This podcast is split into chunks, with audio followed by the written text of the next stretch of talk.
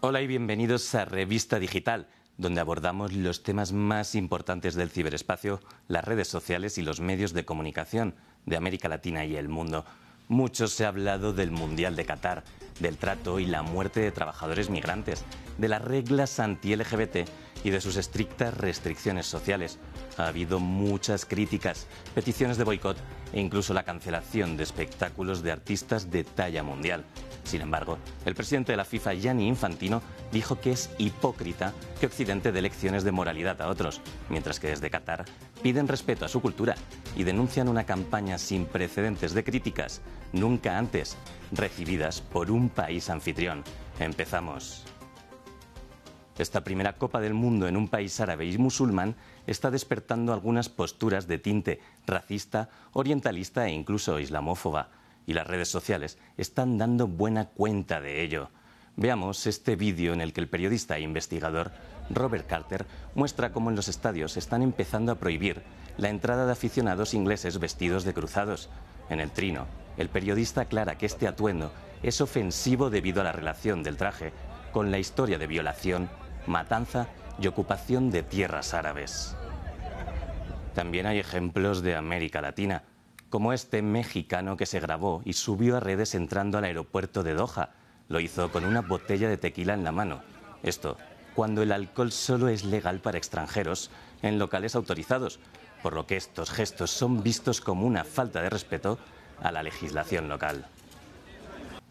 Para analizar este tema en profundidad hablamos con Susan Saura, ella es periodista y filóloga y ha estado denunciando y señalando durante el Mundial racismo contra árabes y musulmanes desde Occidente, señalando la visión a culturas diferentes como un otro.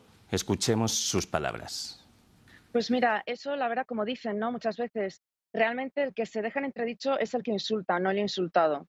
Entonces, con esa frase yo creo que ya se describe todo. También esa, este desconocimiento hacia lo desconocido o hacia otro tipo de culturas, pues dejan entredicho a la persona que no quiera quizás compartir de buena fe esas costumbres que puedan tener otros países o quizás no conocen realmente las costumbres propias de su país. Porque si miramos las tradiciones propias de cada país, se asemejan bastante. Lo que pasa es que la gente abandona muchos, mucho esa tradición y se acomoda a esa modernidad, digamos, o simplemente dejar la tradición por seguir moda y que un país siga mm, siendo conservador o tradicional en sus costumbres o en su vestimenta, pues bueno, dejan entredicho más bien la persona que lo critica más que el criticado. Pero no solo los visitantes al Mundial de Qatar han tenido conductas ofensivas para la población local.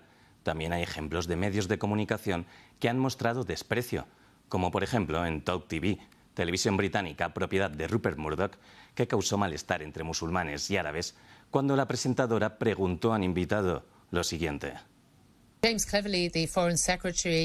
secretario de Asuntos Exteriores de Reino Unido, James Cleverly, dijo que los fans gays que vayan a Qatar para ver la Copa del Mundo deben mostrar respeto a otras culturas, donde por supuesto es un crimen castigado con prisión y a menudo acaban golpeados. ¿Cuánto respeto deberíamos mostrarle a culturas que francamente consideramos una abominación? También hay ejemplos de ignorancia como sucedió en esta nota de Blue Radio, una de las principales emisoras de Colombia. En el titular hablan de dos hombres de la mano que desafían a las autoridades, pero en el mismo texto, en el subtítulo, aclaran que es normal ese tipo de relación en Medio Oriente.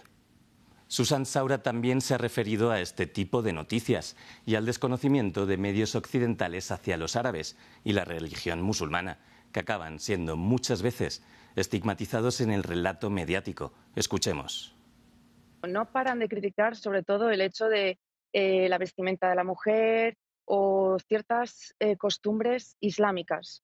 Se meten con la religión. En vez de investigar más, preguntar más el porqué de las cosas o cómo ha progresado ese país realmente o cómo lo llevan otros países árabes o islámicos, pues se obcecan.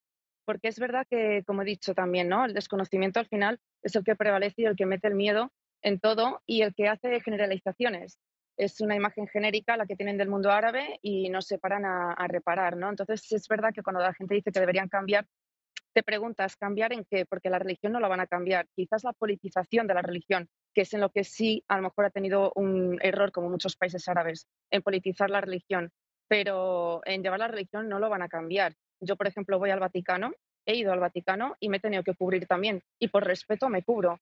No me pongo a insultar o... Entonces, bueno, pues es ese recelo y esa hipocresía de mucha gente que incluso se ampara en que lo que hacen es denunciarlo por la violación de los derechos humanos cuando no se dan cuenta que realmente es puro racismo.